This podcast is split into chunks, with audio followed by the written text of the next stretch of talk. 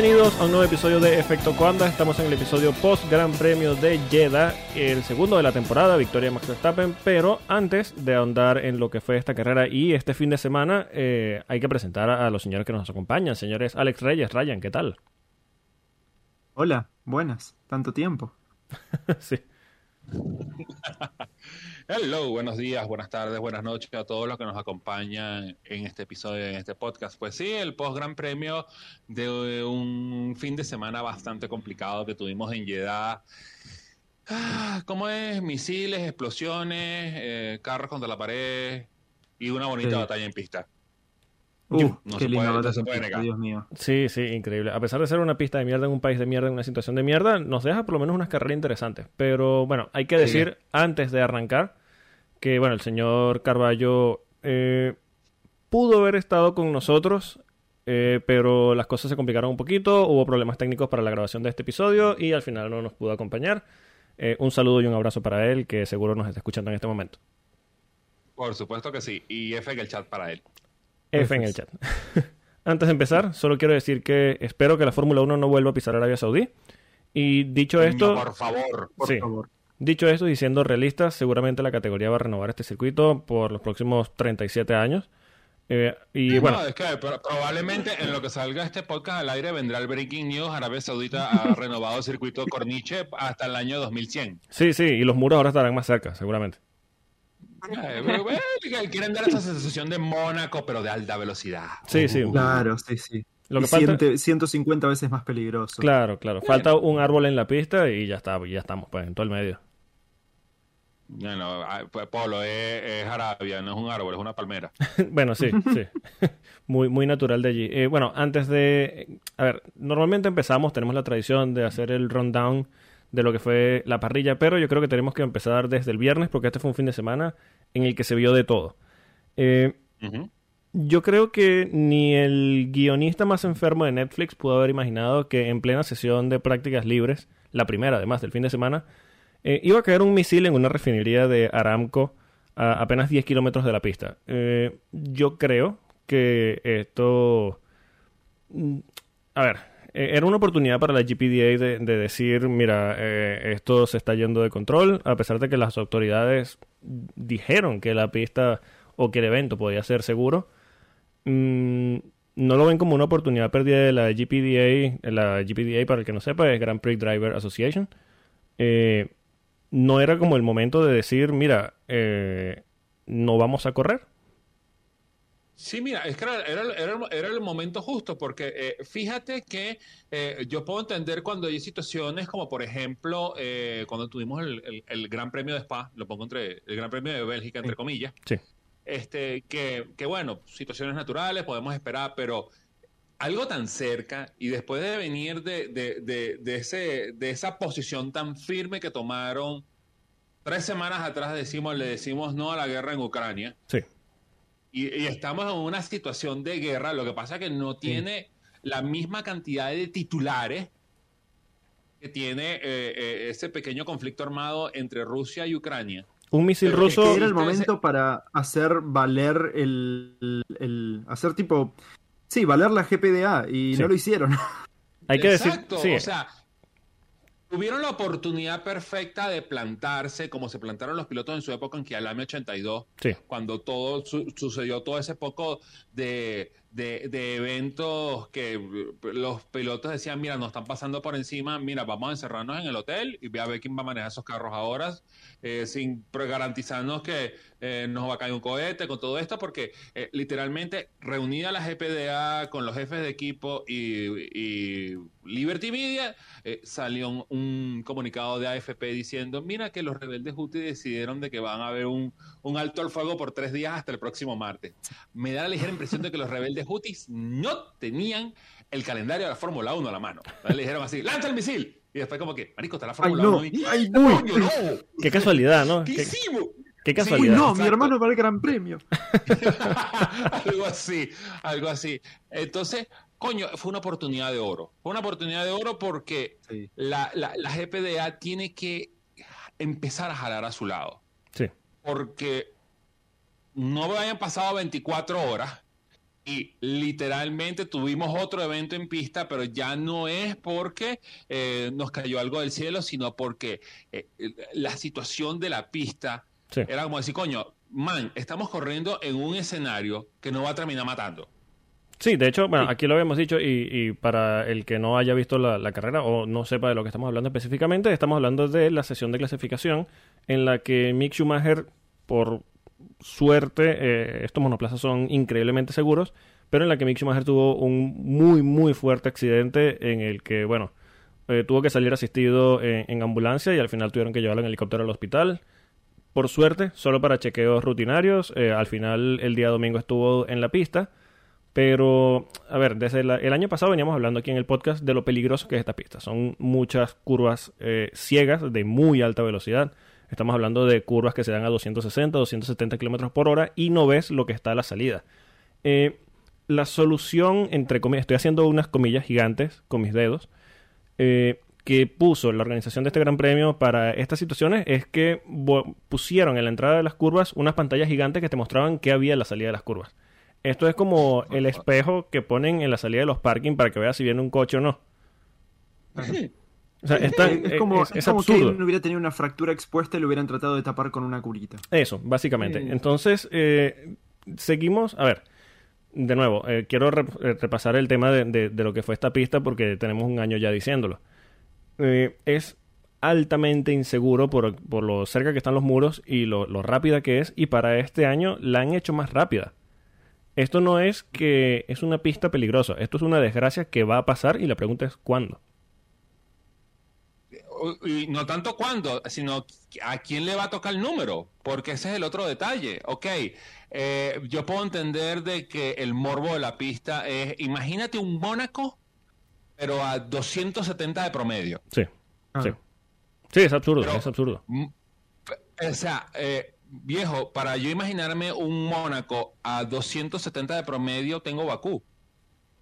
No necesito, no necesito, y aún así, Bakú tiene sectores que hasta yo considero que son peligrosos. Por ejemplo, el, sitio favorito de Charles Leclerc, la, subida del Castillo de la Doncella, ahí de vaina entra un carro. Claro, el tema, el tema de la subida del castillo en, en Bakú es que tiene una escapatoria gigantesca enfrente y es una zona en la que no es ciega. O sea, los pilotos que vienen hacia la curva ya ven lo que hay en la curva.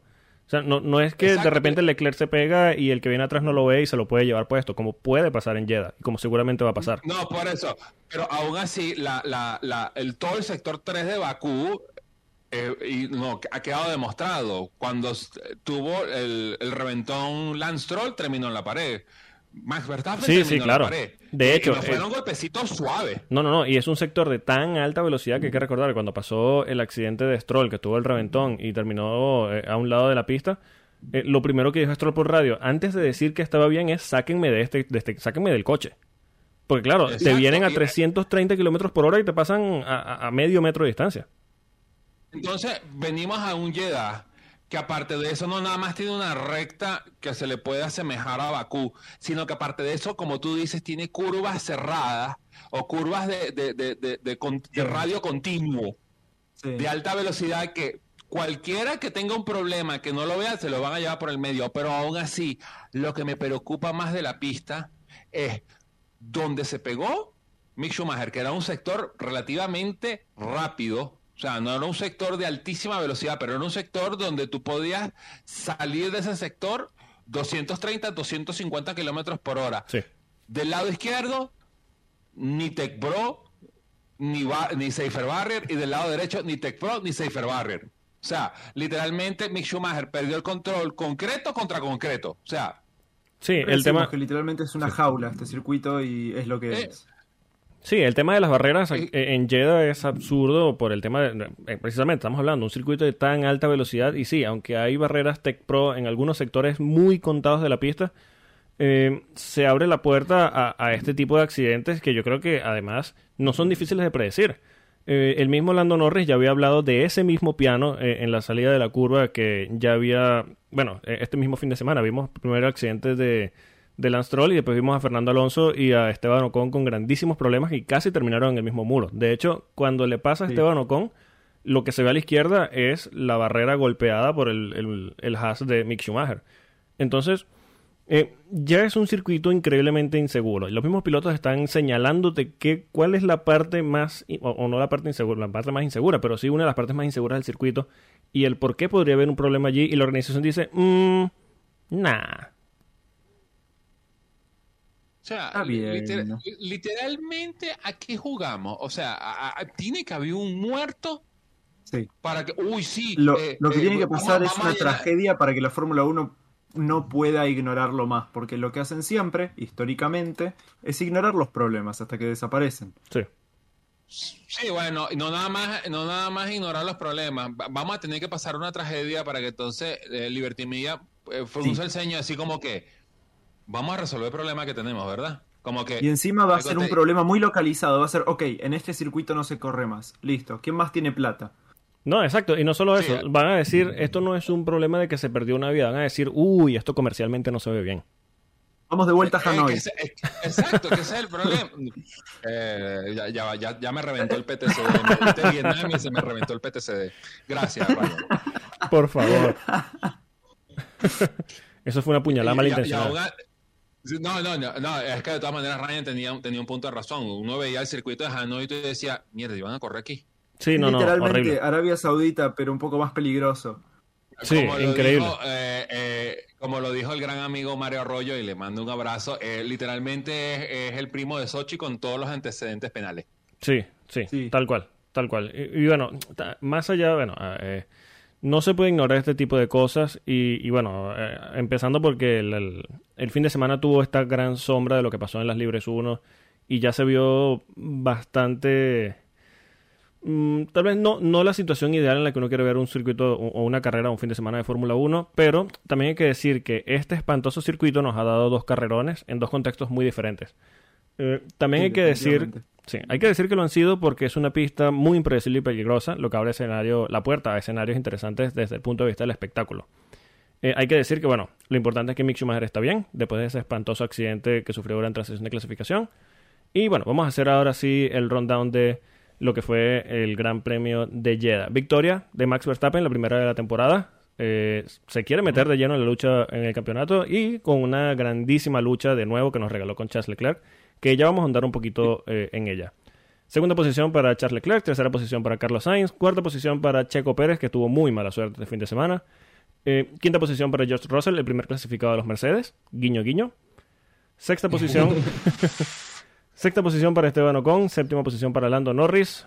Eh, ya vamos a hablar de Mercedes. Octava posición para Pierre Gasly, pobre Gasly, también vamos a hablar de él. Novena posición para Kevin Magnussen. Y cierra los puntos, alguien que no se había enterado que cerraba los puntos, eh, Lewis Hamilton en décima posición. Fuera... No, que se había enterado, no, que se había enterado que no había los puntos, que no se acordaba que el décimo punto daba puntos. Eso, que el décimo lugar daba puntos. Fuera de los puntos, eh, Yu Wan Yu en, el Alfa Romeo, eh, Nico Hulkenberg y Lance Troll. Eh, los no clasificados, eh, Alexander Albón, Valtteri Bottas, Fernando Alonso, Daniel Ricciardo, Nicolás Latifi, Yuki Tsunoda y Mick Schumacher. Vamos a hablar de la victoria de Max Verstappen, una carrera muy buena en la que se ve que tiene todavía ese hambre, por supuesto, es el, campeón y, va a defender su título. de hecho, bueno, a nadie le queda duda que va a, ir por ese segundo título, pero eh, creo que a Max le, le, falla un poquito la inteligencia, ¿no? Es como pura sangre y poco cerebro a la hora de, tomar decisiones, sobre todo en momentos críticos, ¿no? Sí, sí, definitivamente es algo que se le ve, eh, pero a diferencia del año pasado, eh, lo que tiene este año es que tiene el número uno ahí adelante. ya tiene el mundial, ya tiene, yo creo, menos presión, entonces me parece que vamos a ver un Max diferente al que vimos el año pasado, más que nada concentrado en, luchar en pista, pero no de la misma forma, digamos, no de una forma tan desesperada, porque ya no tiene más nada que probar, me parece. No, yo, yo lo que pienso es que, ah, obviamente, es, una versión nueva de Max, ¿ok? No es el mismo Max taciturno del año pasado de que eh, Luis le decía 500 cosas y así como que, ah, sí, él no me conoce. Así, cuando Luis le dijo, no, yo cuando estaba en el primer mundial casi no dormía. Y Luis era así como que, ah, sí, no me conoce, huevón. Yo casi que durmiendo como un bebé. yo me duermo en el Red Bull. Eh, eh, este, literalmente, este Max sigue teniendo ese, ese, ese concepto de racer dentro de su ADN, por todo, ah, con todo que ya no está corriendo con la misma presión porque ya es campeón. Y Max Verstappen solamente sabe hacer las cosas de una sola forma, a la fuerza bruta. O sea, eh, si él tiene la oportunidad de, meter el coche en un espacio donde no ve, ahí lo voy a meter. Es más, hace menos de cuatro meses en Jeddah, con Ocon afuera y Hamilton adentro, dijo, ay, yo qué pollo ahí, y metió, y metió la nariz. Sí, sí. claro, también... a diferencia... Sí. sí, sí, dime, Reyes. Ah, ah, bueno, a diferencia de, ese Max, eh, que de repente eh, Luis... Eh, hay que, hay que recordarle a la, audiencia de que fue tanto el punto de, de, vamos a llamarlo desesperación de Mercedes, que en vez de elevar a, elevar a Red Bull a un territorio de Mercedes donde Mercedes se sentía cómoda, Mercedes bajó al, cochinero de Red Bull, donde ahí donde ahí Christian Horner es amo, dueño y señor. Pero eh, eh, Charles es un animal distinto. Charles es un animal distinto. Eh, o sea, tiene ese grado de, tiene ese grado de, de, ser brusco, pero lo hace con mucha inteligencia. Mira, la mejor prueba las tres veces que lo trató de pasar eh, eh, Max Verstappen en la curva 27, y Charles que decía, pasa adelante, no te preocupes. Y después lo pescaba en la, tercera, en la tercera zona de DRS y lo dejaba ¡prum! Eso dolía ver porque era algo que todos veíamos que estaba por venir y él lo hacía igual. Se le hizo tres veces seguidas. Tres veces seguidas. Y uno decía, pero Dios mío. Eh, eh, eh, es, que, es, que yo, es, que, yo, me imagino que en algún momento este Christian Horner entró en la radio así como que, Mac, vamos a seguir. Lo peor del caso es eso. Desde el equipo no le dicen eso. Cuenta. y tú te vas a seguir dando. ¿Y tú no te has dado cuenta? Ay, no. Lo peor del caso es que no entran a la radio a decirle, eh, Max, están jugando contigo, te están preparando la. O sea, más allá de que tú mismo lo estás viendo, que tu maniobra no está funcionando, nadie entra en la radio a decirle, oye, Max, eh, ¿de verdad? Tú no te das cuenta de lo que está pasando, no estás viendo lo que está pasando. Y más allá de eso... Y le llega a levantar la voz a Max y después, uh, se la tienen que ver con él y con Horner. Claro, el tema, el, tema es que eh, Max estaba nervioso y empezaba a gritar en la radio como nunca se le... Bueno, como rara vez se le había visto. Que si, oye, cuidado que está pisando la, línea blanca, qué cuidado que la volvió a pisar. Hasta que llegó un punto que Horner le dijo, bueno, no, no, fue Horner, pero desde el equipo le dicen por radio, eh, Max, eh, déjanos hacer nuestro trabajo tú concéntrate en pilotar y ya nosotros nos vamos a encargar de esto. Como que, Max, eh, te están pasando la mano por la cara con esta maniobra y, la inteligencia que está usando eh, Charles para recuperar la posición. Céntrate en la carrera, deja de, meterte en detalles que no tienen nada que ver contigo, que tal vez nosotros podamos manejar, y no estás luchando contra Luis. Yo creo que Luis le pegó. Acá, flaco, déjate de romper las bolas. Sí, sí, tal cual. en, castellano, en pleno castellano. E-, eso fue lo que le faltó decirle Jean-Pierre Lambasi a, a, a, Max Verstappen. No estuvo muy lejos igual. Eh, te están reventando las bolas. es más, hay otra, hay otra prueba muy, muy, muy, muy. Con el safety car, eh, Max hizo de la suya de ponérsele al lado. Ay, Dios. A, Louis Ah, ah, perdón, a Charles. Ah, se, le puso al, se, le puso al, lado, se le puso al lado a Charles, así como empujando, así como, pero, vamos, pues, arranca, arranca, arranca. Louis en otra pesca y se va para el carajo. Pero aquí lo que hizo, aquí lo que hizo eh, Leclerc fue, ah, ¿sabes qué? Yo te voy a empujar para allá y yo me voy y, quedó atrapado y dice, ¿qué hago? Sí, a ver, esto es lo que hizo eh, Max en la última carrera de la temporada pasada con Lewis. Eh, lo hace como una maniobra para intimidar y para que el piloto líder no pueda poner su, su monoplaza en la posición ideal para salir de la última curva. Eh, esto es normal, está permitido mientras no lo adelante y bueno, se sabe que mientras el safety car, cuando el safety car apaga las luces, es el líder el que, el que da el ritmo eh, hasta eh, que se cruce la línea de meta. El, líder se convierte en el safety car. Exacto, hasta que se cruce. Sí, hasta que se cruce la línea de meta. Lo que Max pensaba, o, que esto es uno de los puntos también que, que debemos tocar. Max está usando con Leclerc estrategias que tal vez funcionan con, con Lewis Hamilton, pero también es cierto que en el tema de, los adelantamientos, maniobras rueda a rueda y demás, eh, parece mucho más cuidadoso de lo que es con Hamilton. Tal vez, eh, a ver, estos dos se conocen desde los karts, pero yo creo que tal vez Max sabe que a la hora de, una maniobra arriesgada, Leclerc no se va a quitar, como seguramente si lo hace eh, Hamilton. Mm, interesante. Sí, bueno, como es, eh, a las primeras me remito, ahí está cuando se cayeron a trompadas en Silverstone en el 2019, cuando se cayeron en el Bull a trompadas, o sea, los dos saben lo que están jugando, pero yo siempre lo pienso que es como un, que es como un match de boxeo. Tú no te vas a quedar trompadas en, la primer, en el primer round, sino tú primero lo vas a medir. ah, puedo hacer esto, puedo hacer esto, puedo hacer aquello. Claro, también hay que decir que llegados, y perdona que te interrumpa, hay que decir que llegados hacia las últimas carreras de la temporada, si se están definiendo el título ah, entre ellos por muy pocos puntos, eh, se van a tirar a mm. matar. No, no, Uy, sí, eh, ahí se va a armar feo. Es que, es que eh, si, si, si, llegamos a, salimos de Europa y están empatados en puntos o para otra distancia, se van a matar de aquí hasta Abu Dhabi. Sí, sí, completamente. escríbelo donde tú quieres. Sí. Lo cierto es que, bueno, por, los momentos, por los momentos se tienen el respeto.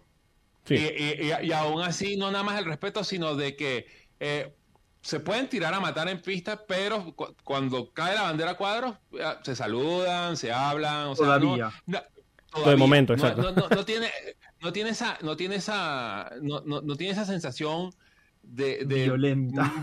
No, no tanto violenta. Todavía. Esa sensación de, de, Max versus Lewis, pues así como que, ah, sí, te, estoy viendo, te estoy viendo, que aquello otro, sino que, ok, se celebra. Pues, obviamente, cuando lleguemos, cuando falten cinco carreras y todavía hay mundial, bueno, hermano. Sí, sí, sí. de hecho, estamos segunda carrera del campeonato de 23 carreras. Sí, sí. 22, va. Bueno, 22.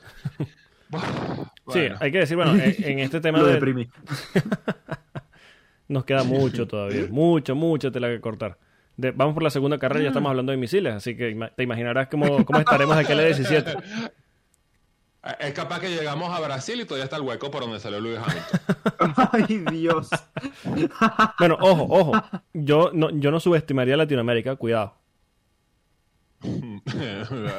te, puedo decir que por aquí, por, aquí un misil no te vamos a lanzar. No, no, pero es que no, hacen falta misiles para que hayan huecos en la pista. A eso me refiero. no, lo que, lo que puede pasar en Brasil es que se pierde un motor, se pierden dos cauchos. Se, pierde, se pierde un ingeniero. Se pierde, eh, eh, y aparece todo en Mercado Libre. en Cuba. sí, sí. y todo aparece después en Mercado Libre. Coño. Bueno, vamos a seguir. Eh, segunda posición. Segunda posición para Charles Leclerc, que hay que decir que hizo un carrerón, controló eh, básicamente en todas las fases de la carrera eh, el ritmo del Gran Premio. Tuvo bastante suerte, hay que decirlo, por el, safety car que le jugó una muy mala pasada a Checo Pérez. Hay que decir que estratégicamente Ferrari jugó muy bien. Ese team radio de Box for the Overtake es algo que nunca se había visto y nunca se va a ver de vuelta. Sí, y, Red Bull picó el anzuelo de una manera tan ingenua. Pero bueno, eh, al final le salió bien la movida y eh, cuando tenía el liderato de, la carrera controló bastante bien a Max Verstappen. Ya otras situaciones de la carrera, eh, otro safety car y demás, hicieron que Max Verstappen se le acercara y pudiera arrebatarle la victoria. Pero también hay que decir que si Charles Leclerc no ganó fue porque, al, sí, Albon precisamente eh, quiso ser un poquito acróbata en el sector 1 y le quitó esa oportunidad de, adelantar de, DRS en la recta principal a, Charles Leclerc para tratar de, recuperar la posición en las últimas vueltas de la carrera con Max Verstappen. Dicho esto, eh, hay una lucha bastante interesante por el campeonato. Me gusta que haya ganado Max porque eso yo creo que le da un poquito más de hambre a un Charles Leclerc que se ve con ganas de, ir por todas este año. Eh, ya va, antes de empezar, tú estás diciendo de que Iñaki Rueda pegó la estrategia. Mira, yo no, yo no quería decir. suerte, pero sí.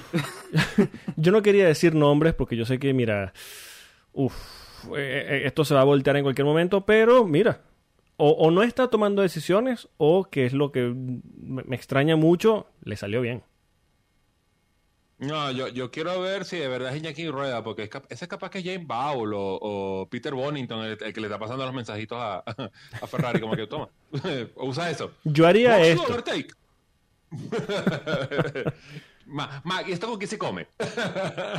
sí, sí, muy, muy raro. Pero bueno, más allá de eso, la carrera de Leclerc muy, muy buena. Fue un tipo que controló eh, todo el, Gran Premio, más allá de que, bueno, al final lo, perdió por circunstancias.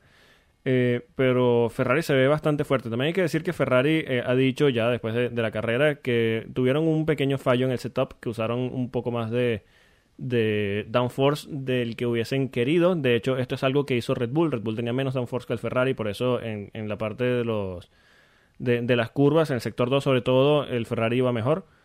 Pero Ferrari, eh, desde Ferrari dicen que fue un error que se presentó porque no esperaban que las gomas degradaran tan poco.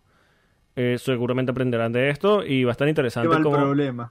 Sí, sí, qué mal problema. Y, pero va a estar interesante porque si Red Bull se había visto durante todo el fin de semana como el monoplaza con mayor velocidad de punta, sea excusa o no, Ferrari dio la razón de por qué. No, y, no nada más eso. Nosotros nos vamos de, del Medio Oriente y, y Ferrari es la que se ve mejor posicionada en general. Para lo que siga, la, para, la, ¿cómo es? la segunda parte de la primera parte del, no sé si, tiene sentido, pero del, primer tercio del campeonato. Este, eh, eh, realmente eh, una clase de manejo de Charles, tanto en Bahrain como aquí en Jeddah, no tuvo el mismo resultado, pero yo lo veo muy firme, muy, muy, muy firme. y, y probablemente a Red Bull jugando catch-up con Ferrari cuando realmente debería ser al revés, pero bueno. Sí, eh, bueno, eh, es un poquito lo que hablábamos eh, cuando empezamos la temporada de efecto Coanda. ya no solo es que Ferrari se vea firme, sino que lo, está demostrando y la única duda que genera es cuándo van a tirar esto a la basura. Ustedes son ferraristas. Tú, eres ferrarista. Tú, tú, sabes, tú, sabes, tú sabes en qué sitio del, del F175 dice usar mejor antes de. Ferrari me ha fallado lo suficiente para poder hacerme esta pregunta. Exacto. bueno, pero, mijo, un, un, día de sol en, en, Sí, sí, claro, se agradece. Por lo menos lo, lo, lo, disfruto y le escribo a, Luis José, un saludo a Luis José Torrealba, un gran amigo que nos, seguramente nos está escuchando ahora mismo. Eh, nada, de hecho ya el, el pobre hombre ya eh, es ferrarista incluso esta temporada. Sí, no, ya lo ves en los chats de WhatsApp. Fuck Red Bull, fuck Red Bull, fuck Red Bull. Ah, sí, te vuelvas a volver ferrarista, huevón.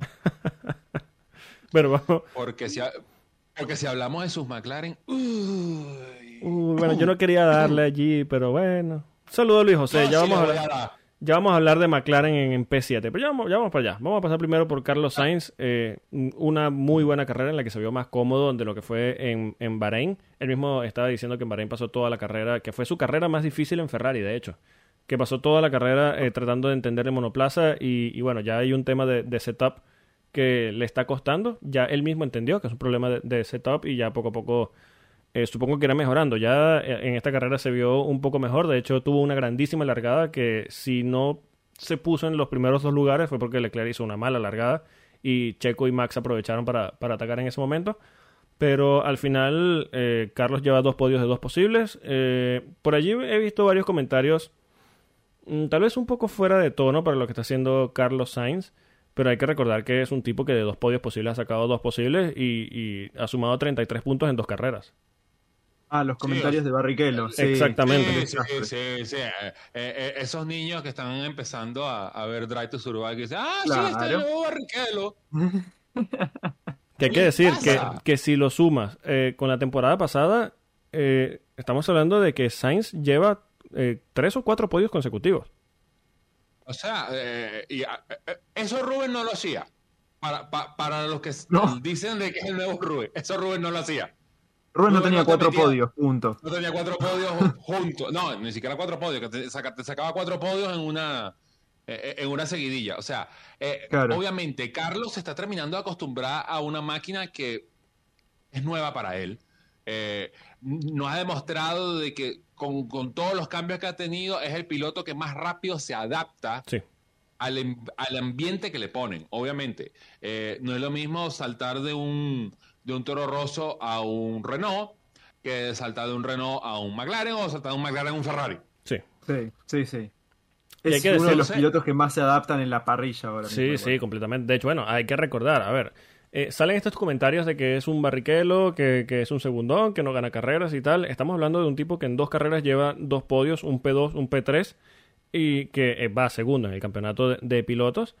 Y más allá de eso, estamos hablando del piloto que en su primer año Ferrari terminó por delante de Charles Leclerc. La gente se olvida de eso. Exacto. Exacto. Pasa que no estuvo en DTS. Eso, eso. Eh, entonces,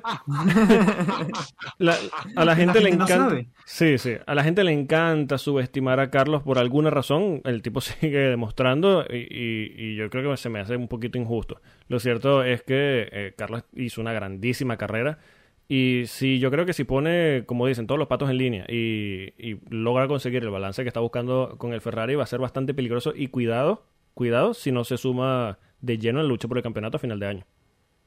Uf. No, es que eh, eh, yo creo que esa es, esa es la misión que tiene Carlos. O sea, es lo que habíamos hablado, ya tenemos varios episodios diciéndolo. A Carlos lo que le falta es asentarse con una victoria. Porque después que Sí. se siente con la victoria, ¡bam! Carlos revienta. Sí, revienta y, le va, y le va a prender, le va a prender el horno a, a Charles, porque entonces va a tener la presión de Max de un lado, Charles que te- eh, Carlos que te prende el horno y si en algún momento a Lewis Hamilton se le ocurre venir a jugar, también la presión del otro lado. Sí, y es que hay que decir que, bueno, también eh, esta temporada, por la forma que tiene Ferrari y la manera en que está pilotando Carlos, ya no es un tema de, de si va a ganar o lo que sea, es un tema de tiempo, es, es cuestión de tiempo. Carlos va a ganar carreras y, y no una, va a ganar varias carreras esta temporada. Sí, definitivamente. O sea, es un tema No, no, de... eh, eh, Sí, eh, que- perdón, Reyes. Es un tema de, de que sí, tal vez se destape con una victoria, pero es que eso va a pasar en cualquier momento. es más, yo lo dije, lo dije, lo dije aquí, lo vuelvo a repetir. Carlos Sainz gana el Gran Premio de España. Uf. Uf. Con un nanopodio. abajo. Cuidado, con un nanopodio también. Uf, Uh, que estamos. ya que estamos. No, se cae, se cae esto. Se rompe, se rompe todo. esa idea. Sí, sí, no, no. ¿Cómo es? Se- Segunda Cataluña. Sí, sí, completamente. Pero bueno, más allá de eso, eh, hay que pedirle un poquito de calma a la gente en el tema de Carlos Sainz. El tipo está haciendo eh, más de lo que han hecho muchos pilotos que han pasado por Ferrari sin pena ni gloria. Eh, un poquito de calma. Hay que decir que lo van a renovar. eh, porque debe estar ya Sí. por el anuncio de la renovación en los próximos días. Eh, es un piloto muy válido, es un piloto que, que está de nuevo. 33 puntos en dos carreras, ¿qué más, qué más quiere? Eh, Se están quejando de un piloto que lleva un P2 y un P3 en dos carreras. A ver, eh, un poquito de calma, un poquito de calma, hay que ser justo con Carlos Sainz, es un tipo que está cansado de demostrar. Y, y- y probablemente, y probablemente va a venir por esa línea. Cuando ya le firme la renovación, coño, ya Carlos no tiene la preocupación de dónde voy a correr el año que viene, tengo que buscar ya, ya me puedo centrar y de repente, ¡pum! explota. Sí, sí, seguramente. Bueno, cuarta posición Bueno. para Checo Como la Pérez. refinería de Aramco, perdón. Uf. sí. ¡Oh! Cuarto puesto ahí para. tuve que. Hay que decirlo, hay, que decirlo, hay que decirlo, estuvo, estuvo fácil, estuvo fácil. Estuvo fácil ese chiste allí, dejó la puerta abierta y Ah, bueno. ¿cómo es? Eh, hasta el perro se metió. Eh, cuarta posición para Checo Pérez. Hay que decir que eh, tuvo una muy mala suerte en el tema de- del safety car. Eh, Sí. El primer árbitro safety car que, que- que lo afectó. Eh, es cierto que Red Bull, de alguna manera u otra, mordió el anzuelo de Ferrari con ese, ese team radio de Box to Overtake. Y, pero bueno, eh, allí ya un poquito El quedaba la duda. es- Sí, perdón. No, No, no, el no. problema es, si dicen eso, no podés, onda, si dicen eso y después no entras y después pasa eso y, y hacen el box y terminan haciendo el overtake y queda como un pelotudo. Sí, sí, sí, sí. Sí, o sea, literalmente la, Ferrari se la jugó. el box overtake lo salvó fue el safety car. O sea, gracias Nicolás Latifi. Sí, siempre que Latifi le, le- se tiene un beso con el muro, eh, ya, ya vamos a hablar de eso y, y de Luis, ¿no? Porque está un poquito más abajo, pero siempre que, que Latifi se pega del muro, Luis tiene un muy mal día. Y sí, ese es el dato inútil tuyo, ¿no? Sí, sí. Yo traigo un dato inútil. Sí. Eh, es primera vez, te- de- hablamos tan rápido de Max que se me pasó, es primera vez que el coche número uno gana en toda la era híbrida. Uf. Cierto. Cierto porque eh, eh, hay que otro decir... dato inútil. ¿Cuál? Sí, hay que decir. No, no, bueno, que hay que decir que, que esto pasa porque Luis solamente usaba el, el número uno, seguramente por temas comerciales, en la primera sesión de prácticas libres del Gran Premio de Abu Dhabi. Eh, más allá de eso, solo usaba su número 44, así que sí, buen dato. Y el otro que lo pudo haber usado era Nico Rosberg, pero Nico Rosberg dice, ¿sabes qué? Llevo tu territorio y no juego más. Sean pendejos, me voy. Eh, exactamente. Sebastián Vettel también, pero bueno, no era muy rápido el Red Bull de 2014. Sí, pero, sí. eh, bueno, eh, ¿cómo es, bro? ¿Cómo es el... Polo, ahí está el Boulevard de los sueños rotos. Vaya por allá. Aquí no se habla ni del Ferrari ni del Red Bull de 2014. Pero cuidado. Sobre todo el Ferrari, Dios mío. Bueno, y el otro dato inútil que tenía era que ahora tenemos Australia, la próxima carrera, y para poner un poco en contexto, la última vez que estuvimos en Australia fue el redebut de Robert Kubica. Mierda. hace- ¡Oh! Coño, 2019. 2019, 2019. exactamente. Han pasado unos días. eh, eh, le- le- ¿cómo es? Eh, eh, le- se sacaste la cubita echándole una mano, ¿no? Uf. Lo tenía acá a mano el dato y tuve que decirlo. Sí, bueno, lo tenías en la mano. Lo tenías en la mano, pero bueno. Pero regresando a, a- a Checo, hay algo que a mí me tiene preocupado, que es la fragilidad que está teniendo esa planta motora de Honda. Sí. Porque estamos hablando de la segunda carrera de la temporada y ya a Checo le cambiaron partes de la- del, del, del ICE, Sí. turbo, a, a Gasly también se lo cambiaron y su noda no partió porque le cambiaron toda vaina y algo que quedó mal conectado y ¡pum! no pudo salir. Sí. Pero estamos hablando de la segunda carrera de la temporada de un motor que supuestamente está congelado, de la planta motora que es campeona del mundo. ¿Qué coño está pasando ahí? Sí, hay tres de cuatro motores Honda que ya han necesitado cambio en esta segunda carrera. Hay que hablar también de, de la, la parrilla que hizo Gasly, la barbacoa que hizo Gasly en, en, en Bahrein.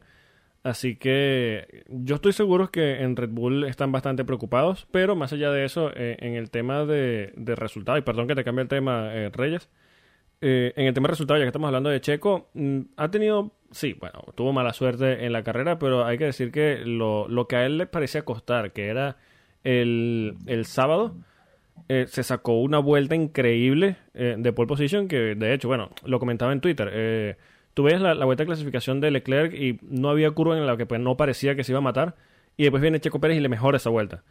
Eh, es una salvajada. La, la- la- la- la vuelta de clasificación de Checo, a mí lo que me recordó fue, todo el mundo se acuerda de ese coito de interruptos que nos dejó Max Verstappen el año pasado. Sí, claro. Sí, Sí, exactamente. Todo el sí. mundo dijo que se iba a hacer una vuelta a los Senna. sí.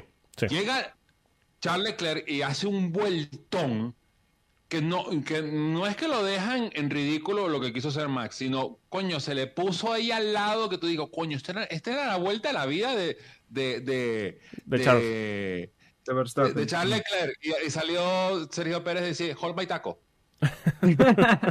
Sí, sí, tal cual. Y, y- y bueno, eh, me parece bastante positivo porque, a ver, Checo es un tipo de domingos. Eh, es un tipo que sabe manejar las carreras, es un tipo que, bueno, no, para, no, es un- no es un misterio para nadie eh, en el tema de, de conservar neumáticos, que Checo es por mucha diferencia el mejor y por eso suele irle bastante bien los domingos. Si él logra, eh, parece que, ha estado trabajando en este aspecto, pero si él logra eh, juntar todo el fin de semana y no ir a la defensiva un domingo porque no sabe enfrentar un sábado, eh, Checo puede ser bastante peligroso y útil eh, eh, para Red Bull de cara a- al campeonato de constructores si la planta motora se los permite.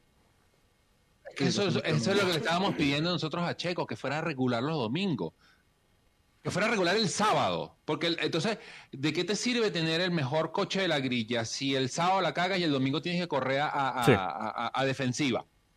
Una de las a- cosas... A, a- a un recovery drive. No, no, no, no. Tienes que mandarte una vuelta el sábado, ponerte entre los cuatro primeros y después seguir reventándola para adelante. Eso es lo que le decíamos a Checo. Sí, yo creo que una... está aprendiendo, ¿no? Sí, yo creo que una de las cosas positivas de, de que Checo, eh, ojalá, pueda eh, finalmente cerrar sus fines de semana y, y, y ser rápido los sábados y constante los domingos, eh, es que, bueno, Red Bull no va a tener ninguna excusa para cambiarlo y Pierre Gasly va a tener que buscarse la vida fuera de Alfa Tauri, porque el pobre está estancado.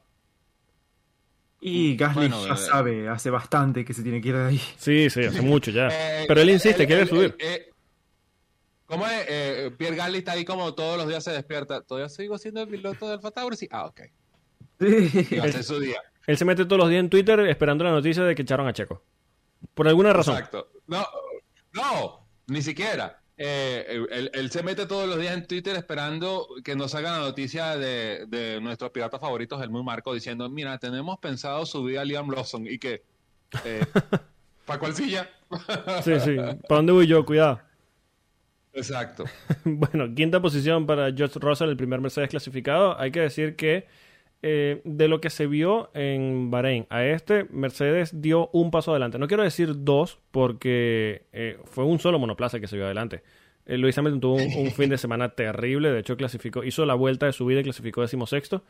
Eh, pero Russell parece, Russell parece haber encontrado eh, el balance en este Mercedes. Hay que decir que es un tipo que se adapta bastante rápido, solo hay que recordar cuando suplió a Hamilton en, en Mercedes que no ganó la carrera por, bueno, decisiones sospechosas desde el box de Mercedes, pero eh, es un tipo que, bueno, de, momento eh, le está sacando un poquito eh, lo- los resultados a Mercedes, o por lo menos está disimulando un poco el mal momento que lleva el equipo. Más allá de eso, Russell lo dijo después de la carrera que se encontraba en tierra de nadie.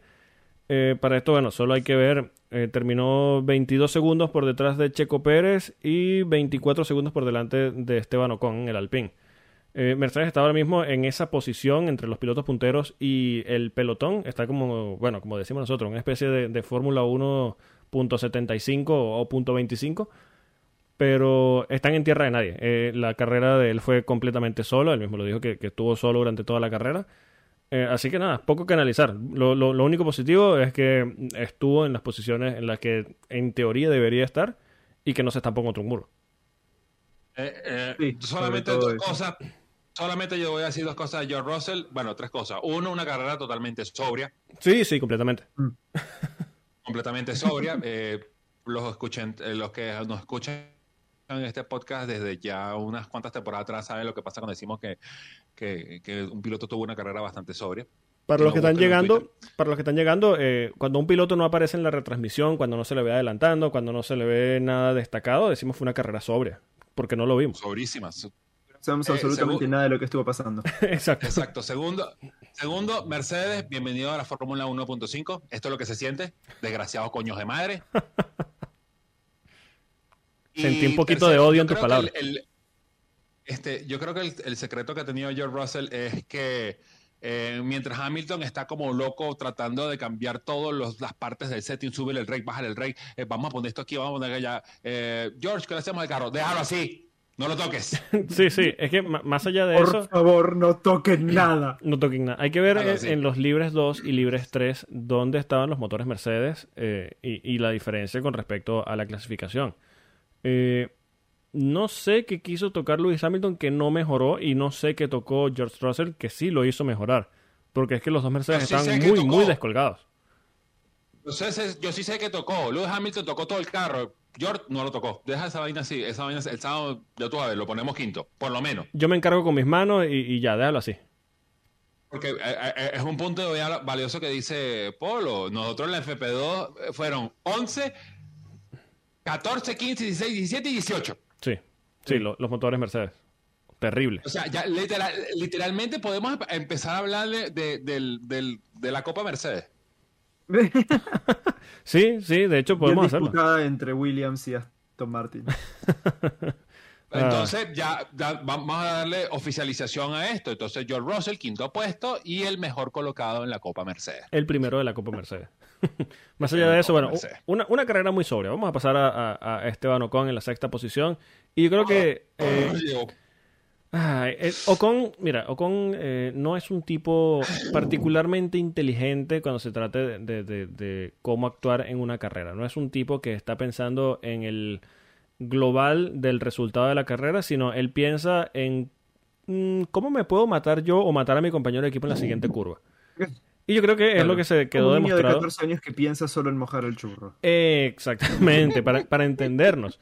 Eh, yo creo que aquí lo que pasó, y, y yo sé que aquí tal vez Ryan quiera deshogarse un poquito en lo que fue Alpine este fin de semana, porque de verdad eh, tenían ritmo para estar un poquito más arriba y las decisiones de Ocon y lo tarde que entró el equipo eh, en meter la mano en ese duelo entre Ocon y, y Fernando eh, les costó puntos importantes.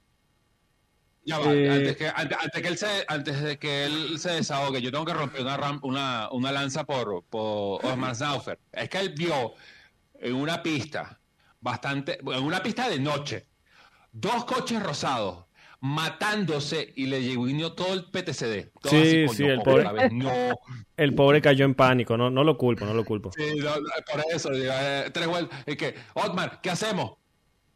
Le hacía un Otra foco vez. y él estaba, Estaba sudando el pobre. estaba tipo en otro país, estaba medio... Exacto, eh, eh, Medio lo que veía vida. era, el- eh, como, eh, veía era la niña, el napalm. Estaba sudando frío y viendo al vacío, coño. Exacto, el, el- el- el helicóptero de que no. ah, sí, dele. Bueno, primero creo que lo deberían, lo deberían eh, penar a Esteban Ocon por intento de homicidio. eh, porque eso fue realmente algo.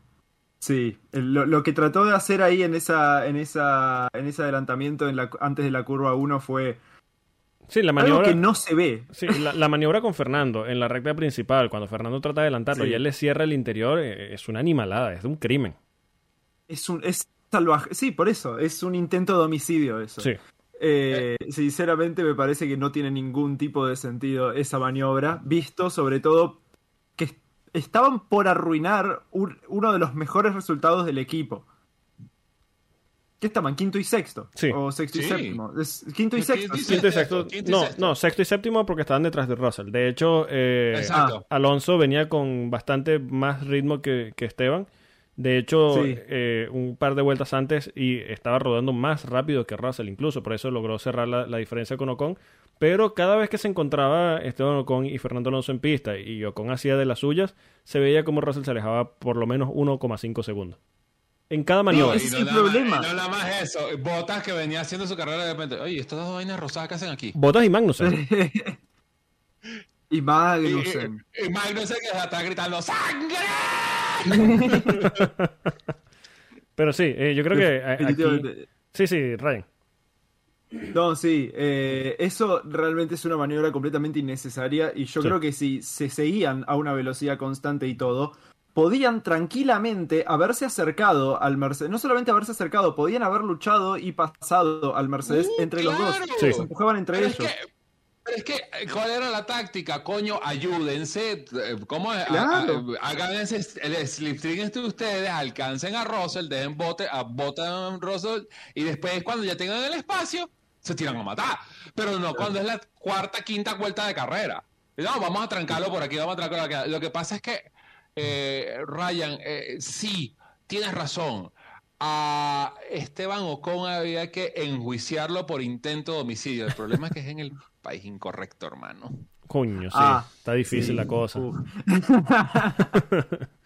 Ahí estamos no jugando. me había tampoco, percatado. tampoco queremos que lo suiciden. Sí, Claro. Ay, no. Eh, bueno, eh, hay que, eh, eh, no, no hay que no hay que olvidar de que eh, Arabia tiene sus 81 almas por ahí dando vueltas y nosotros, bueno, we race as one. Sí, sí, claro. Claro. We Race as One, por Pero supuesto. Bueno, Pero bueno, eh, ¿qué decir de, de Alpine? Tomaron eh, muy malas Sí, decisiones. Después de eh, que ya se habían matado y habían perdido 9.3 segundos respecto a Russell, fue que dijeron, chicos, eh, vamos a mantener las posiciones, ya, ya, hasta aquí, ya. Cuando ya tenían Sí. a Bottas y a Magnussen detrás en, los espejos eh, y, y veían que simplemente iban para atrás. Ya no siquiera es que, ya ni siquiera es que estaban manteniendo posiciones, es que las iban a perder si seguían. Que sí, en un momento eh. ellos se vieron en posición donde perdieron. Eh, Ocon perdió posición frente a Bottas Sí. eh, durante un par de vueltas ahí en la carrera. Eh, después, bueno, nada, terminó recuperando, pero. Porque bueno, pasó algo que sí, la carrera estaba muy bien hasta que en un momento dejó de estar bien. Sí. Eh, hablando de la estrategia de, de Alpine, la verdad que las paradas estuvieron bien, la estrategia estuvo bien dentro de todo. Eh, cuando Fernando estaba adelante y ya faltaban más o menos 15 vueltas, se estaba acercando bastante a Russell, tenían muy buen ritmo de carrera los Alpines, eran definitivamente los líderes de la zona media Sí. hoy. Eh, y bueno, van a, a- alguien va a querer contar lo de esa, esa vuelta especial o la cuento yo. Cuéntala, cuéntala. Cuéntala. Adelante. Estábamos teniendo un duelo hermoso. Eh, estábamos viendo un montón de autos eh, luchando muy cerca. Teníamos a Alonso, teníamos a Bottas, teníamos a Magnussen, teníamos a Ocon, teníamos a Ricardo. Esos cinco autos estaban luchando, subiendo posición, estaban... Y eran, uno- eran unos puntos muy merecidos para todos, porque la verdad que habían hecho una muy buena clasificación. Todo y la era muy bonito. de ellos tenían- ¿Qué? Que todo era muy bonito. Perdón, perdón por interrumpirte. Sí, sí. No, y la, y la carrera... chico! Y la carrera venía siendo bárbara para todos también. Eh, pero muy a la Cars 2, como fue toda esta carrera con los misiles y con todo el problema. Eh, de la nada, alguien empezó con una cámara de televisión desde arriba a apuntar a los autos que tenían a Linol. Y así como, como, como de la nada, tres autos eh, se retiraron la misma vuelta. eh, fueron Fernando Alonso, Valtteri Bottas y Daniel Ricardo. Los tres tuvieron problemas de motor dentro de, de lo que parece. Y los tres tuvieron que parar eh, en boxes o en la entrada de boxes. En la entrada de boxes. Ahí fue, sí, bueno, Bottas pudo entrar, pudo entrar y Sí. tuvo que retirar, pero los otros dos quedaron en la entrada. Y, y ahí se fue toda la carrera al carajo. Estas tres posiciones terminaron heredándola un McLaren, eh, un Alfa Tauri eh, que- que- y, y Y el un, y un de Mercedes que no estuvieron en ningún lado en toda la carrera. Sí. Esas posiciones, esos puntos no eran merecidos. Y desde esa parte de la carrera, sinceramente, quería tirar la computadora por la ventana e irme a, no sé, a, a- a cabecear un colectivo. Todo por culpa del Rayo McQueen. Qué cagada. Sí, sí, increíble. De, de- de verdad que esto, y, y- y a mí también, yo, yo comparto un poquito el sentimiento de Ryan porque hay- tengo que decirlo eh, públicamente. Yo fiché a Valtteri Bottas en el Fantasy, gracias, desgraciado. Pero, pero, pero, pero, pero, tengo que decir que es culpa mía por confiar en Valtteri. ¿Cuántas veces nos ha fallado? ¿Hasta cuándo? Hasta, uno no aprende. Pero, pero, Sí. es parte, de, es parte de, de- de mi ser masoquista porque soy ferrarista. Estoy acostumbrado a las decepciones, a tomar malas decisiones. Sí, sí, ya, ya no hace falta que nos recuerdes eh, eh, que, que tu corazón ferrarista dijo, vamos a fichar a Valtteri Bottas, a ver qué tal, qué, qué tal nos va. Sí, sí. no. Bueno, yo, yo, tampoco, ¿cómo es? ¿Cómo es? Yo tampoco puedo ir muy lejos, yo lo puse de tercero en el podio. Uh, bueno. De malas decisiones está llena la vida. Pero bueno, bueno. Eh, seguimos con el séptimo puesto, ¿verdad? Séptima posición para Lando Norris eh, en un McLaren que dio un paso adelante bastante importante de lo que fue eh, o lo visto en Bahrein, porque en Bahrein no estaban en ningún lugar. Eh, que hayan podido sumar seis puntos en este primer Gran Premio. Yo sé que están muy lejos de donde quieren estar. Yo sé que no tienen el ritmo para estar en esas posiciones. Hay que, como dijo Ryan, hay que decir que suman de esta manera por la cantidad de retiros que, que hubo, todos delante de él. Pero eh, hay que estar allí, hay que estar allí. Eh, lo cierto es que también se vio a, la- a Lando y a Richard durante toda la carrera luchando posiciones. Se vio un McLaren un poquito más competitivo. Y bueno, no quiero eh, celebrar muy pronto, pero por lo menos se ven que eh, eh, eh, las cosas como que empiezan a, ir en el lugar correcto, hacia la dirección correcta, o por lo menos le funcionó lo que quisieron probar aquí en Arabia Saudí. Hay que decir que ellos tuvieron una solución un poquito a la carrera para el tema de los frenos para la primera carrera de la temporada. Eh, y para esta carrera ya lo, lo, lo tenían solucionado. Eh, por eso se vieron tan mal en la primera carrera, por eso eh, aquí se han visto un poquito mejor. Eh, habrá que esperar a ver qué tal se ve en Australia, pero bueno, por lo menos mm, hay que decir que no es el lugar en el que quieren estar, no es la posición ideal, pero por lo menos eh, ya por lo menos han entrado en los puntos. Sí, bueno, unos puntos que terminaron heredados, pero sí, eh, Sí, por sí, claro. lo menos podemos decir que los McLaren no se quedaron sin freno. Sí, sí, sí. Importante hecho, en esta pista. Por lo, por lo Aunque menos sea- ya, ya, ya, ya, ya, ya- Aunque sea los ya- frenos los tiene. El motor veremos, pero los frenos están. Exacto, es que el problema ya, ya, o sea, los frenos, bien, el motor, la madre que lo parió. Sí, sí, bueno. eh, yo creo que McLaren. A ver, estamos acostumbrados a hablar de, de- históricamente ya de las malas decisiones de Fernando Alonso en el tema de cambio de equipo y demás, pero lo de McLaren con los motores, uf, se puede escribir un libro. sí. Uf, uf, Se puede escribir un ¿cómo libro. es? Te- tengo una planta motora, esa mierda no sirve, sácala, campeona del mundo. Estamos a un paso y de ver McLaren Cosworth. repeat 150 veces. Estamos a un paso de ver McLaren. Cosworth dentro de nada. Exacto, eh, tenemos la planta motora campeona del mundo, no sirve para un coño. Increíble, increíble. Eh, bueno, es increíble la mala suerte que ha tenido Zach Brown. Por- Sí. Esperemos de que esto sea un, un- el, el punto más bajo de la temporada y que, y que McLaren pueda rebotar. Porque eh, después de tener esa temporada de recovery como la tuvieron el año pasado para meternos en esto, coño, hasta el, Sí. hasta Zach, que es como el, que es como un alma que siempre piensa en positivo, coño, lo van a partir, hermano. hay Lo que decir. se, lo, eh, eh, lo- se lo vio a Zack hoy en la carrera y realmente parecía, no sé, que tenía 78 años. Sí, estaba hablando de- del- estaba dejando- del alma pura de Zack y, y en Jeddah parecía un alma en pena. parecía un alma Sí, en pena el pobre eh, porque eh, se había dejado la barba, el pelo largo. Pobre hombre. Exacto, vamos a suponer que, que- que fue por todo lo que pasó durante viernes y sábado, que lo tuvo, tú sabes, eh, alerta y, y después dijo, ay, pues, para la mierda, no me voy a afectar, no voy a un coño, ya, vamos a terminar esta carrera. Ojalá, ojalá que así sea. Bueno, octava posición para Pierre Gasly. Hay que decir que, bueno, es otro de los que hereda las posiciones. Eh, pero hay que decir que bueno, Alfa Tauri eh, está en esa fase en la que ellos quieren hacer sus propios eh, monoplazas, quieren tener su propia eh, base de, de diseño y demás, separarse un poquito de lo que es eh, Red Bull. Pero hay que hablar de Pierre Gasly y esas últimas 10 vueltas en las que él mismo eh, calificó como las 10 peores vueltas de su vida. Él dice que no había una Ay, curva, y hay que decir, esto es un circuito que tiene 28, 29 curvas. 27. Sí, 27. 27. Eh, él decía que en cada curva de las últimas 10 vueltas, hay que decir, 27 curvas son 270 curvas, en cada curva estaba gritando del dolor. Él dice que no sabe qué estaba pasando, eh, que él mismo no lo entiende. Ya Bueno. supongo que lo, lo analizarán, eh, tendrá que ver con el porpoising y demás. Eh, Sí, yo vi una Marzo foto después. Sí, yo vi una foto Sí. después igual, que estaba en el, en el hospital y le estaban haciendo una ecografía y bueno, podemos decir con certeza que no está embarazado Ah, menos mal. Importante, Bien, importante. Sí, pero en, en palabras de, no sé. Para que para que se entienda un poquito, en palabras del propio Gasly, él decía que cada vez que él tomaba una curva sentía como si le apuñalara en los intestinos. Ay, Dios. Uf, ay, De hecho, eh, mío, la- claro, la misma Fórmula 1 publicó- era el único sitio. Claro, porque él eh, en un circuito tan rápido Sí. y con este problema de marsopeo, él literalmente iba rebotando al suelo y cada vez que entraba en la curva es que se sentía que sentía coño hermano en los intestinos. Sí. Pero bueno, eh, menos mal que no está preñado porque si no al bate Nico Hulkenberg. sí, sí.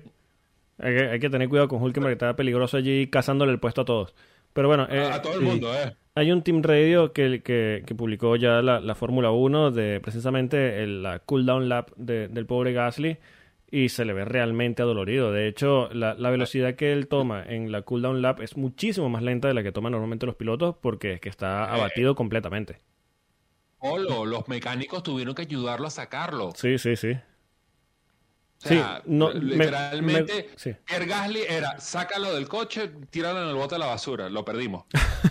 Coño, iba a decir, tiraron, pensaba que ibas a decir tiraron la camilla está o algo. TTS que están con el hielo. No, bueno, pero en el sentido de que se rompió. O sea, Sí, sí, sí, sí. Sí, sí. Eh, me gustaría tener, me causa mucha curiosidad esto que sintió Gasly porque el no saber por qué, por qué tuvo esta sensación, por qué te- tuvo esta molestia, eh, no descarta que otro piloto la pueda sentir en cualquier momento aleatorio durante la temporada. Me causa muchísima curiosidad el qué causó esto, tal vez sea algo que, que haya comido o qué sé yo, pero me, me causa muchísima curiosidad y me parece muy, muy raro. no, bueno, ya, ya habían varios pilotos que se estaban quejando que por el asunto del marsopeo, Sí. eh, literalmente se estaban quemando el culo. Bueno, el mismo Charles Leclerc lo dijo durante la temporada, la, la pretemporada, perdón, que eh, el marzo, bueno, lo comentamos en el primer episodio de la temporada, que el, este marsopeo, este efecto de, de porpoising, lo que era un poquito, bastante incómodo, hay que decir, pero que era tolerable por unas vueltas, pero que en distancia de carrera terminabas mareado. Tal vez eh, esto sea un efecto de larga distancia de- del efecto del marsopeo. Puede ser. No, exacto, puede no es, tanto, no, no es tanto el, no es tanto el efecto del, del- de larga distancia.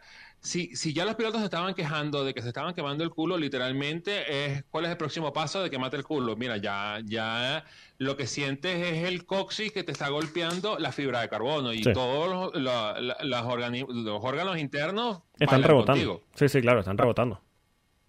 Entonces, coño, lo siento por Pierre, este, qué mala experiencia, hermano, y espero que no te vuelva a pasar más.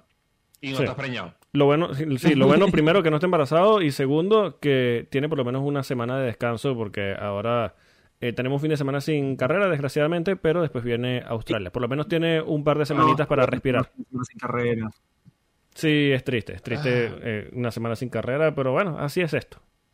Pero no se preocupen, ya Sí, por ahí está- viene pero está bueno Dominicali. para descansar, para volver a, a tener ganas de que vuelva la Fórmula 1. No, y no, no. Para ir con, con, con, con, con ansiedad y con muchas ganas de, Pero, verlos a los pero cuidado, Sí, cuidado ya, que ya, ya. puede venir Dominicali por allí con 45 carreras, cuidado. Yo, yo- ¿cómo Dios. Ryan? Yo, te quiero ver en noviembre, cuando estemos todavía definiendo el mundial en Abu Dhabi. ¿por qué tan largo? Bueno, No, como- pero igual la verdad que prefiero que, que sean un poco más espaciadas a que haya carrera todos los fines de Sí, semana como sí. el 2020 que terminamos reventadísimos. De acuerdo, Aunque de fueron acuerdo. 17. Bueno, bueno. Completamente. Lo que Pasa que en 2020 también tuvimos esa.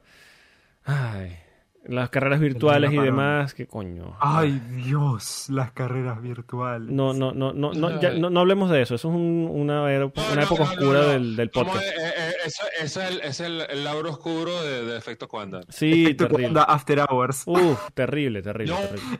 es que, es que ni siquiera fue efecto Quanda After Hour. O sea, no nada más de decir, bueno, por tener la audiencia, por tenerlos a todos ustedes que nos escuchan entretenidos, empezamos a hablar de las carreras eh, virtuales. Pero es que nos comíamos toda la basura que nos lanzaban las carreras virtuales. Todo, todo. Eh, eh, uf.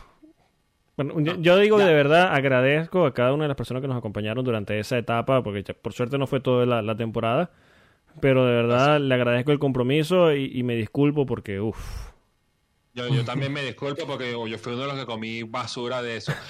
Vamos a hablar de Kevin Magnussen en el noveno puesto Vamos a porque hablar- eso sí me trae una sonrisa a la cara. Sí, Kevin Magnussen, el, el- The Sí. Comeback Kid. Hay que decir, claro, por supuesto, otro que, que heredó la posición, pero segunda carrera que suma eh, eh, puntos desde su vuelta a la Fórmula 1. Hay que decir, Magnussen no hizo ningún tipo de pretemporada, no hizo...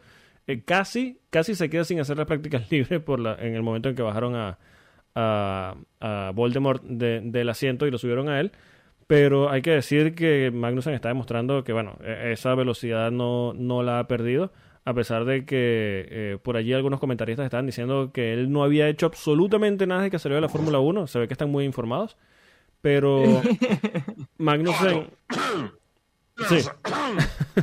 Pero. Sigan viendo su porquería, sigan viendo la Fórmula 1 en esa porquería de Dazón. Sí. Vayan. Pero uno, un, grandísimo gusto que me da es ver que Magnussen eh, demuestra que hay pilotos, o sea, que, que hay un problema de base en la Fórmula 1. Hay pilotos que merecen estar allí y que simplemente por razones económicas eh, pierden el lugar. Es un tipo perfectamente competitivo que tiene lugar en la Fórmula 1.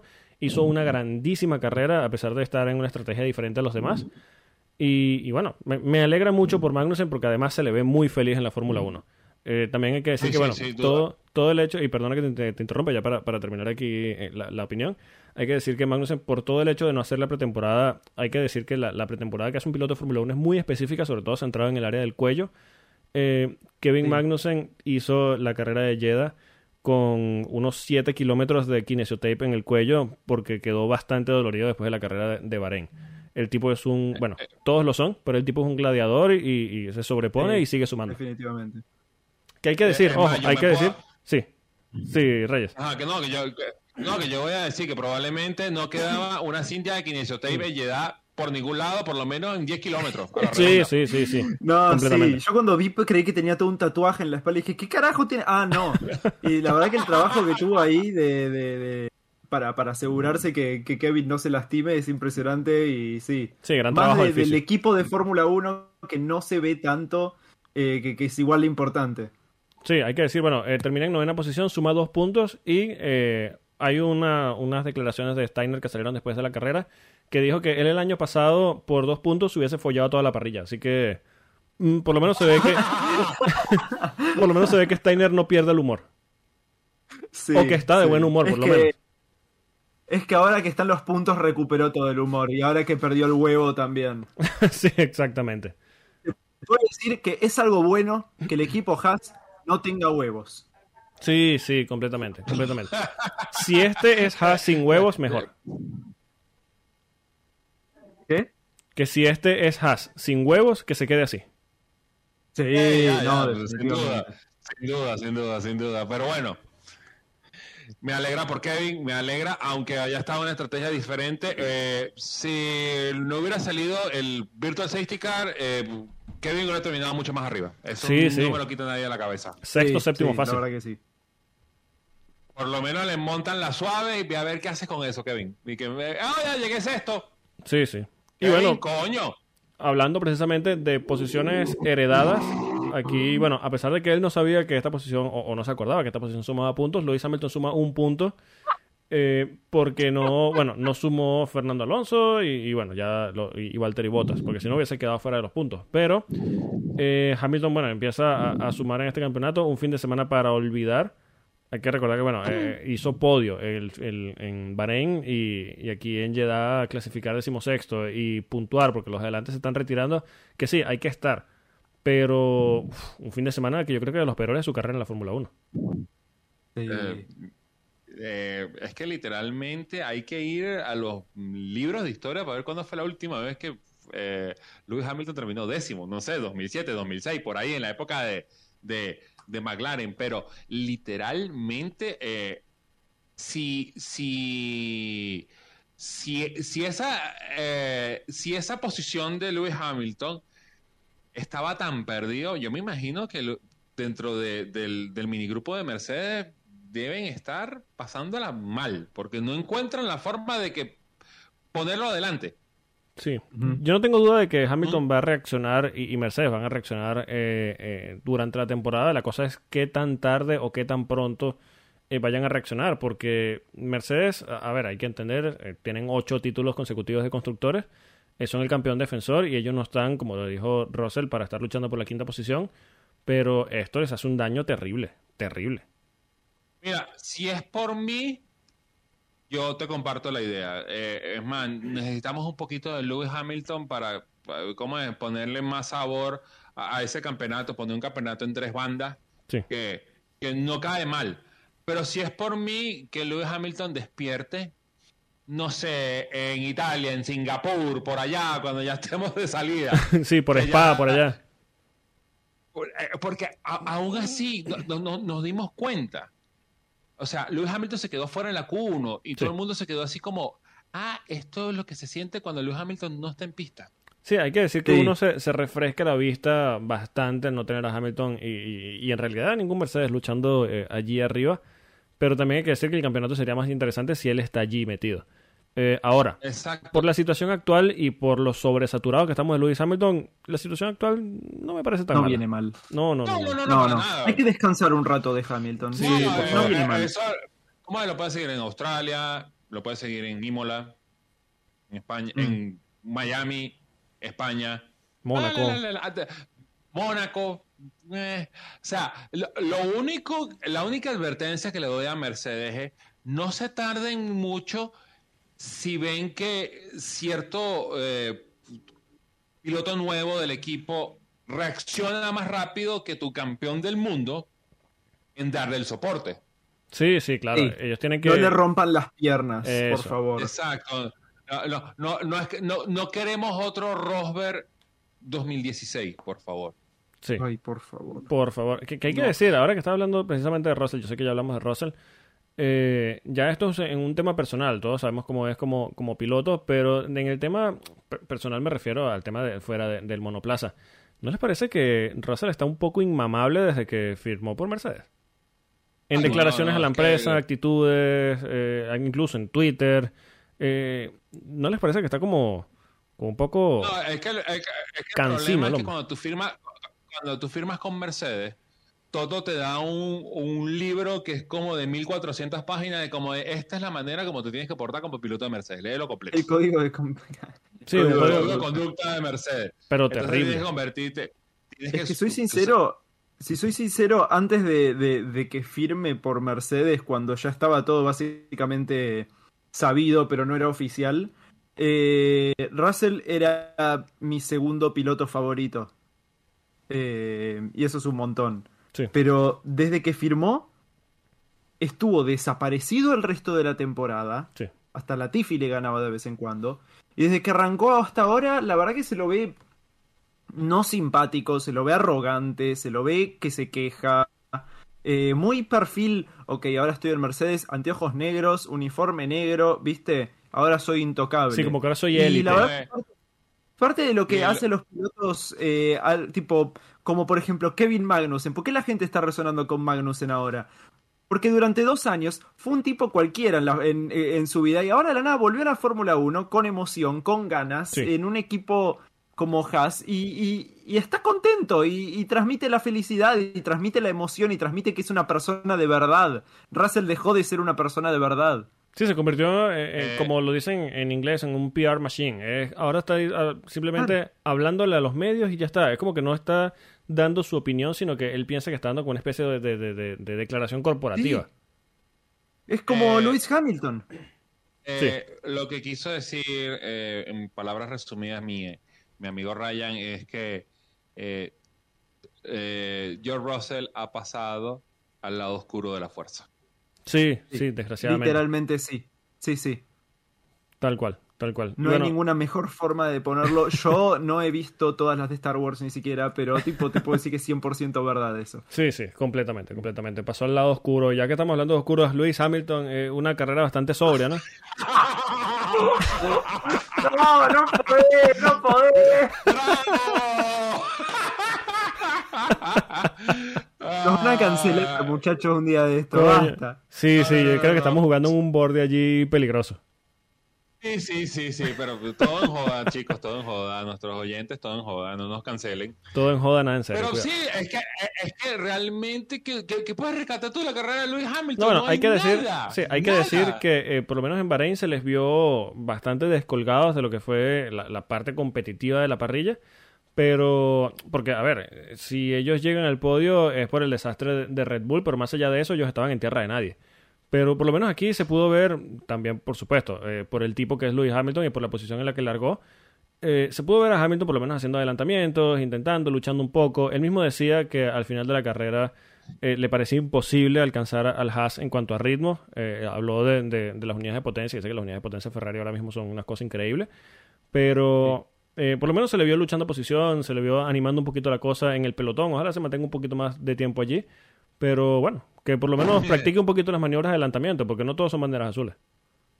No, es que, es que yo- la, la, la pregunta mía, bueno, me imagino que Lewis Hamilton eh, preguntó, me imagino que vio la bandera azul y dijo, ¿y qué es eso? ¿Y eso para quién? ¿Es para mí? Ah, coño, yo. ¿Me tengo que sacar camino? ¿Me tengo No, debe haber visto la bandera azul y debe haber dicho, ah, ok, ahora me van a dejar pasar. Eso es. Exacto. Así funciona. no, no, Louis, no funciona así. Bienvenido, a- bienvenido al pelotón.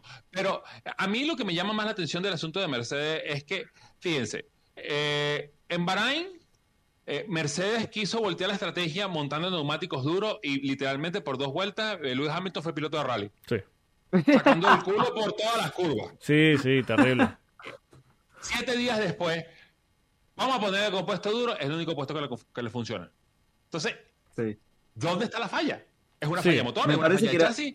No, me parece que es la diferencia de compuestos, porque no son los mismos compuestos que estaban en Bahrein. Sí, Ojo. pero, pero, pero eh, eh, de igual, la misma forma. Yo entiendo que ahora eh, eh, todos esos trucos que hacía Mercedes de, tú sabes, el Magic Button y clavas los frenos y calientas Sí. el ring. ¿Dónde eso no existe. No, no, ya eso no existe. La, la FIA le, le sacó una paloma y dijo, no, no, no, no. Háganlo natural. Sí, Hagan sí. vueltitas por ahí Lo- a ver qué pasa. Lo cierto es que este W13 es un monoplaza bastante raro, eh, no se le ha encontrado el balance y bueno, se les ve en los resultados que están tomando, que están sacando, pero eh, hay que ver en qué momento encuentran ese balance, si lo encuentran, porque si el problema de Mercedes, que eh, podría ser, a ver, no, no queremos tampoco decir que sea ahora, gente más inteligente que nosotros opina sobre esto y no tienen la, la- la solución o no saben lo que pasa, así que esto es simplemente una opinión, pero si el problema es de concepto, eh, Mercedes puede tener un problema bastante gordo, porque más allá de eso, eh, rediseñar un monoplaza a estas alturas, un monoplaza tan eh, nuevo, tan radical, que no es una evolución de, de un modelo anterior, a estas alturas es tirar el año completamente. Y cuando estás, eh, o sea, si enfocas tu presupuesto en esta época ya de, de- de control de presupuesto, de límite de presupuesto, eh, en rehacer un monoplaza, No, estás, no se puede. estás descuidando Estás destruyendo un par de años. Sí, sí, no solo, y, no, y no solo eso, sino que tendrías que descuidar la parte de motor que en nada se congela, con una superioridad de Ferrari Sí. muy, muy marcada. Entonces estaría Y cediendo. encima ellos están muy atrás. Exacto, y estaría cediendo ya no un par de años, estaría cediendo todo hasta 2026. Sí. Mira, es que no nada más eso, es que eh, hay que recordar de que Mercedes tuvo tres evoluciones de este chasis. Sí. Eh, no, no digamos que son tres, no, no digamos que son versiones la A, la B y la C, sino tuvo tres evoluciones que nadie trajo. Presentó tres monoplazas. Mercedes tra- literalmente, Mercedes presentó tres opciones de monoplaza cuando todavía Ferrari dijo, bueno, esto fue con el que nosotros debutamos. O sea, es un problema que tiene Mercedes que ya se sabe, que entonces están buscando tres soluciones distintas, pero aparte de eso, diste en un punto muy importante. Control de presupuesto. Acuérdense que antes Mercedes, cuando tenía un problema, lo que hacía era echarle millones y millones de dólares hasta que lo resolvían. Ya no. Ahora echas millones de millones de dólares y va a venir el, el- va a salir un viejito de la FIA con unos lentecitos. ¿Me permiten los libros, por favor? Los libros de contabilidad. Sí, sí, está grave. Mercedes está en una posición muy, muy delicada. muy Sí. vulnerable, está muy delicado porque aparte de eso el barco le está haciendo agua por todos lados. Sí. El chasis Igual- no le funciona, el motor es un signo de interrogación. No se olviden que my team don't make mistakes. Sí, Ah. cla- Coño, ese va a ser el meme de la Fórmula 1 2022. mira, Sí, My team sí, doesn't sí. make mistakes. sí, está el dicho de envejeció como la leche. Mira, yo creo que esto es peor. Sí, no, eh, la esto, leche es esto muy, va a ser muy peor. generoso. Eh, el- eh, no, esto va a ser peor, esto no va a envejecer como nada, esto se va a perpetuar toda la temporada, porque cada vez que Ferrari, que, que uno habla de cagadas y lo primero que piensa es Ferrari. No te culpo. Un saludo a los amigos de Radio Maranelo que nos están escuchando ahora mismo. Ah, exacto. Eh, eh, cada vez que Mercedes la cague, alguien en un meme se lo va a recordar toda la puta temporada. My team doesn't make mistakes. Sí, sí, claramente, claramente. En mi pueblo dicen la, el pez muere por la boca. Tal cual. Y yo creo que, bueno, una de las mejores formas de, de cerrar este episodio es de, de esa forma. Eh, ya repasamos el top 10. Eh, primero, bueno, nos disculpamos por, por el problema técnico que no nos permitió publicar este episodio el día lunes. Eh, nos estamos escuchando ahora día martes o si durante la semana nos están escuchando, bueno, eh, bienvenido sea el día que sea. Eh, ya seguramente el siguiente episodio, previo al Gran Premio de, Australia, recuperará el, su largo natural. Pero eh, bueno, de momento nos tenemos que ir. Pueden seguir al señor Ryan en arroba F1 Ryan y en su canal de YouTube Ryan F1. Al señor Alex Reyes le pueden seguir en a- arroba a Reyes Motors. Al señor Carballo, que no está con nosotros, le mandamos un saludo y un fuerte abrazo. Lo pueden seguir en arroba Rubén Pisote XT. A nosotros nos pueden seguir en arroba efecto Cuanda, pueden escucharnos y suscribirse en todas las plataformas de podcast conocidas por la humanidad y alguna conocida por los marcianos. Y a todos los que nos escuchan, gracias por acompañarnos en un nuevo episodio y nos escuchamos la próxima semana. Adiós. Yo antes de irme, eh, un gran abrazo a mi gran amigo eh, Andrés Parra y retomando un poquito la idea que dijo Polo, eh, hay que disculparnos porque salimos tan tarde. Eh, si nos escuchan el martes, bueno, bienvenidos, no pudimos salir el lunes, si nos escuchan el miércoles, bueno, bienvenidos todos sean. Ahora, si nos escuchan por Internet Explorer, ganó fue el campeonato. No sé. Uh, spoiler. Pero, chao. Adiós.